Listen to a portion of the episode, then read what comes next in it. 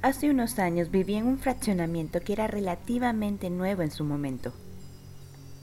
La mayor parte de las casas eran de reciente construcción, uno o dos años máximo de haberse terminado.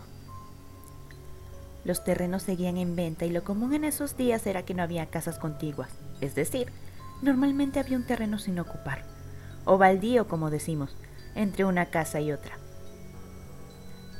Entre las pocas excepciones estaba la casa frente a la que yo vivía. Nuestra casa era de buen tamaño, probablemente la casa más grande en la que he vivido, pero la de los vecinos de enfrente era algo singular en tamaño. La cochera era para seis autos, tenía tres pisos, un sótano, planta baja y planta alta, un gran patio frontal y un jardín trasero donde además contaba con una alberca. Para constatar esta pequeña mansión, tenía una casa medio construida y abandonada justo al lado. Esta casa abandonada ya había sido víctima de algo de vandalismo. Había suficiente grafite y basura para pensar que vagos y malvivientes la recorrían con frecuencia y se ve que la policía la había visitado en algún momento, pues había sellos de cinta policial esparcida por ahí. En la parte superior contaba con un balcón que era claramente de los pocos sitios en donde se había logrado avanzar en los acabados. Había una puerta doble que daba al balcón, no había puerta en ningún otro lado, y esta era de madera, de las que tienen un marco para poner cristal, mismo que estaba ya roto y con algunos pedazos en el piso. Yo pasaba poco tiempo en casa. Para la edad que tenía entonces, 20 años, era más común estar en la universidad o con mi novio o mis amigos. Mis hermanas eran las que pasaban mucho tiempo ahí y lograron hacer amistad con otros chicos del fraccionamiento. De lo primero que empezaron a hablar fue de la casa abandonada y la leyenda que había sobre esta. Contaban que el dueño era un importante empresario y que había elegido este fraccionamiento para construir una casa para su amante, a quien visitaría con frecuencia. Hablan de haberlo visto en la supervisión de la obra de la mano de una joven mujer, la amante, y que se les veía muy emocionados. Lo demás era especulación, pero se rumoraba que la esposa del empresario se enteró del amorío y éste decidió terminar la relación, por lo que la joven decidió quitarse la vida en la casa abandonada. Como historia era muy aterradora, pero como sucede en muchas ocasiones, los detalles eran un poco inconsistentes y no había nadie que realmente hubiera visto el suceso. Todo se sustentaba en que la primera familia que se mudó al fraccionamiento fue testigo de ello y lo contaron a un par de familias que llegaron después, para al poco tiempo mudarse de su casa, una que estaba casi al inicio del fraccionamiento. Más allá de generarme miedo por la espantosa leyenda, a mí no me gustaba acercarme a la casa abandonada. Olía mal y sí que tenía miedo de que algún vagabundo o maleante se escondiera ahí y tratara de hacerme daño. Un fin de semana mis padres y mis hermanas salieron de paseo y yo me tuve que quedar para terminar un proyecto de la escuela. Pedí permiso a mis padres de que mis compañeros fueran a la casa para que trabajásemos y me tenían la confianza suficiente para permitirlo. Debo confesar que, como cualquier joven a esa edad, también teníamos planeado festejar y convivir un poco. Ustedes saben, la universidad no se trata solo de trabajo, sino también de la parte social. Así pues, mis amigos llegaron y decidimos, creo yo muy responsablemente, que primero trabajaríamos en el proyecto y ya terminado, celebraríamos que nos iba a ir muy bien. El viernes trabajamos arduamente y casi no las pasamos del 100% del tiempo encerrados y avanzando en los deberes. Pedimos unas pizzas y sí, escuchamos música y tonteamos un poco, pero con honestidad fue un día de mucho progreso. El sábado a mediodía nos volvimos a juntar y una vez concluida la tarea, pues nos dimos rienda suelta para festejar.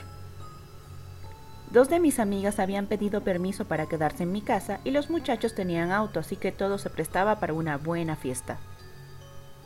Comenzamos a beber algunas cervezas y tragos con lo que habíamos comprado. A mí siempre me ha gustado el tequila, entonces me di gusto tomando algunas palomas. Tequila con refresco de toronja. Al cabo de un rato ya el alcohol había hecho algo de efecto. Estábamos eufóricos y bailando y cantando. Serían como las once de la noche, y con algo de hambre se nos ocurrió ir a unas hamburguesas que se ponían apenas en la entrada del fraccionamiento. Para quienes han salido de fiesta, seguro me entenderán de que la comida callejera es lo mejor en esos casos. Por la distancia y para evitar subirnos al auto, caminamos en grupo hacia el carrito de hamburguesas. Mis amigos entonces comenzaron a preguntar sobre la casa abandonada y a retarse unos a otros para ver quién entraría después de haber comido algo. Yo no les di detalles, justo para no propiciar su conducta y les pedía que se comportaran, al igual que lo hacían mis amigas.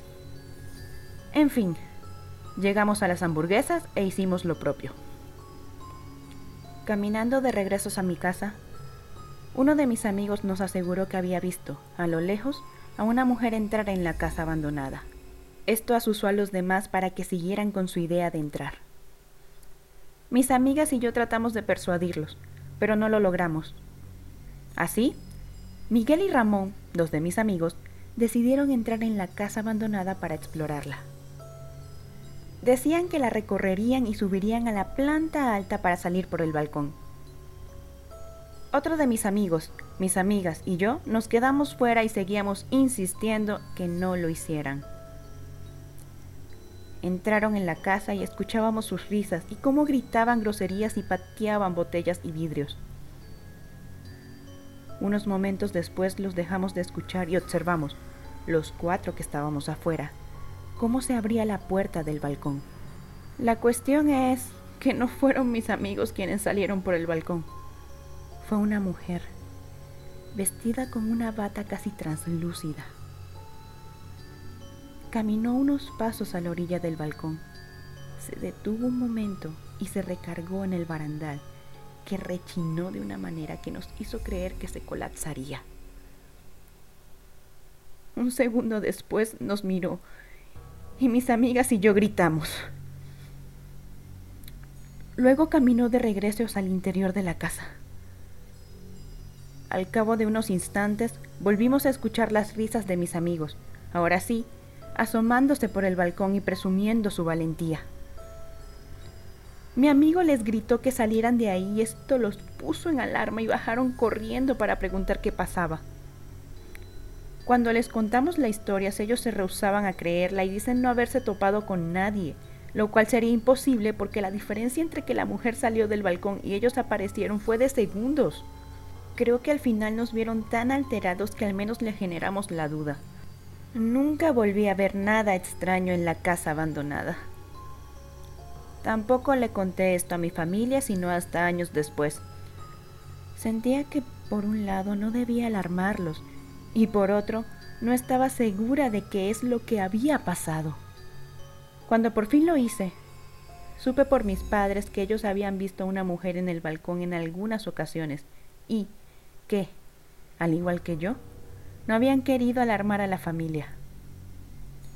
Y aunque no hay relación, desde entonces, cuando veo una casa abandonada, trato de mirar hacia otra dirección. No quisiera toparme con alguna otra historia de este tipo.